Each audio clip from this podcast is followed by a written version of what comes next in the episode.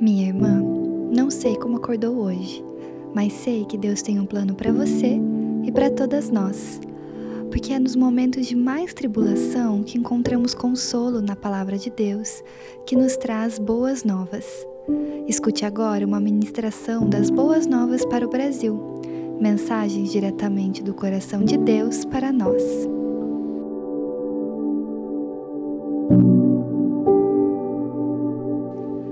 Enquanto esteve na terra, Jesus caminhou ao lado de muitas pessoas diferentes. As mulheres que acompanhavam o ministério de Jesus estiveram ao seu lado desde o início da sua caminhada. Em um tempo que as mulheres e as crianças eram vistas como inferiores, Jesus convidou muitas delas para aprender com ele. Duas dessas mulheres têm o nome registrado lá na Bíblia, numa história que com certeza você vai se lembrar, porque é muito importante para nós. Estamos falando de Marta e Maria. O Evangelho de Lucas conta a história de três irmãos amigos de Jesus que o receberam em sua casa em uma das suas viagens. O mestre contava com a hospitalidade de muitas famílias, de muitos homens e mulheres. E a Bíblia nos conta que muitas mulheres eram as que, inclusive, sustentavam financeiramente o ministério de Jesus. Nessa passagem de Lucas, o autor nos conta que Jesus é recebido com muito carinho por essa família. O texto conta que Marta era dessas mulheres que adoram receber super bem, sabe? Que se preocupa logo com as visitas, se elas estão confortáveis, fica toda hora indo na cozinha buscar mais uma coisinha. Com certeza você conhece alguém que é assim, né? Maria era diferente.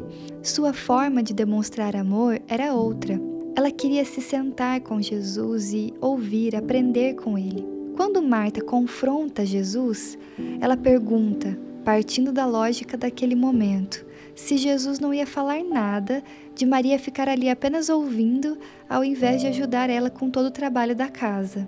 Jesus, com toda a doçura que só o Mestre tem, responde com um enorme carinho que Maria escolheu a melhor parte e que essa não lhe seria tirada. Nesse momento, Jesus está convidando Maria e todas as mulheres a se assentarem aos seus pés e aprenderem com ele. Naquele tempo, as mulheres não tinham acesso ao mesmo tipo de educação que os homens, e Jesus está revolucionando o sistema, convidando mulheres a caminharem com ele e aprenderem de perto. Em nenhum momento, Jesus diz que o que Marta está fazendo é errado. Ele aceita o seu carinho, os seus atos de serviço através dos quais ela demonstra amor. E de modo igual, ele aceita o amor de Maria, demonstrado na atenção que ela lhe entrega. Há lugar para todas as mulheres no reino de Deus.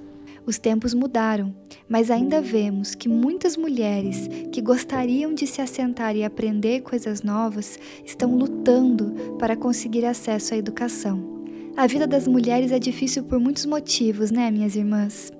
Algumas estão sobrecarregadas, algumas precisam trabalhar em turnos duplos para alimentar as suas famílias, algumas tiveram que sair da escola para trabalhar, algumas não conseguem creches em horários noturnos para estudar após o trabalho, algumas não podem estudar pois não podem pagar por uma educação privada paga e não tem vagas na universidade pública para todos. Então, se sabemos que Jesus valorizou as mulheres e as quer estudando e aprendendo, como Maria aos seus pés, o que podemos fazer para que mais e mais mulheres tenham acesso à educação de qualidade? O que podemos fazer para que cada vez menos crianças tenham que trabalhar, vender balas no sinal, trabalhar no campo? O que nós podemos fazer para que as mães solteiras, as mães que criam os seus filhos sozinhas, as mães solo, que não têm uma rede de suporte, possam trabalhar e estudar sabendo que os seus filhinhos estão seguros? Temos que orar muito por essas mulheres. Temos sim. E apará-las em nossas igrejas. Mas também precisamos cobrar as autoridades, como os prefeitos, vereadores, governadores, deputados e presidente por mecanismos, ferramentas, políticas públicas que ajudem essas mulheres. Creches públicas com horário estendido, escolas com ensino integral para que os responsáveis possam trabalhar tranquilos, políticas eficazes de combate ao trabalho infantil que retira as crianças dos bancos escolares, políticas de incentivo ao estudo para que menos pessoas tenham que deixar de estudar para prover para sua família. Você crê que isso é possível? Eu creio. E podemos orar e agir para chegarmos nisso. Aonde você estiver, eu peço que ore comigo agora.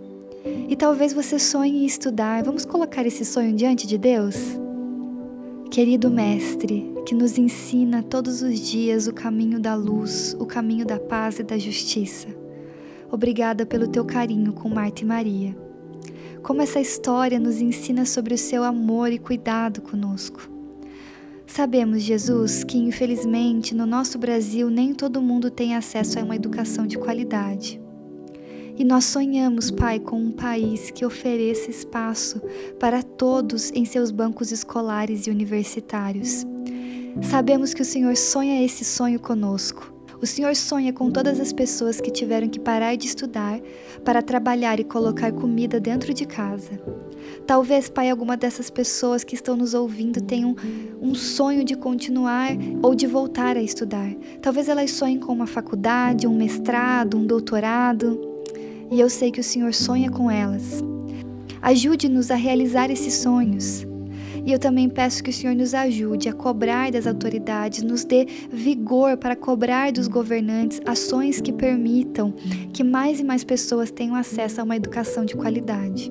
Queremos viver um país preocupado com a educação e o seu futuro. E sabemos que o Senhor pode nos ajudar a garantir que os nossos direitos sejam cumpridos. Em nome do teu filho Jesus, o grande mestre. Amém. Esse é um podcast do Projeto Redomas em parceria com o EBDcast e o Hebreu Podcast. Para saber mais sobre outros episódios, é só buscar esses nomes em qualquer agregador de podcast e você vai encontrar muito conteúdo legal. Que Deus abençoe você.